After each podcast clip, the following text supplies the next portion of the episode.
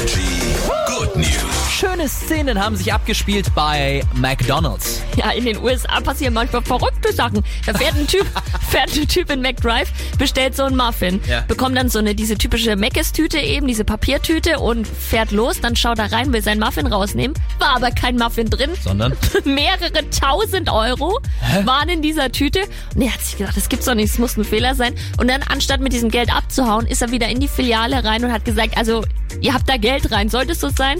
Und dann hat sich herausgestellt, dass die kompletten Einnahmen von dieser Meckes-Filiale an Ja. Bargeld in dieser Tüte gelandet sind und er die bekommen hat. Und als Goodie hat er dann, glaube ich, auch so 200 Dollar Finderlohn und umsonst Essen ohne Ende bekommen. Okay, das ist eine schöne Szene, die sich abgespielt hat bei McDonald's, aber weißt du, was noch die viel schönere Geschichte wäre? Wenn die Eismaschine endlich nicht mehr kaputt gehen würde. Ja. Ich hätte gern Milchshake, die Eismaschine ist kaputt. Ist so. Ja.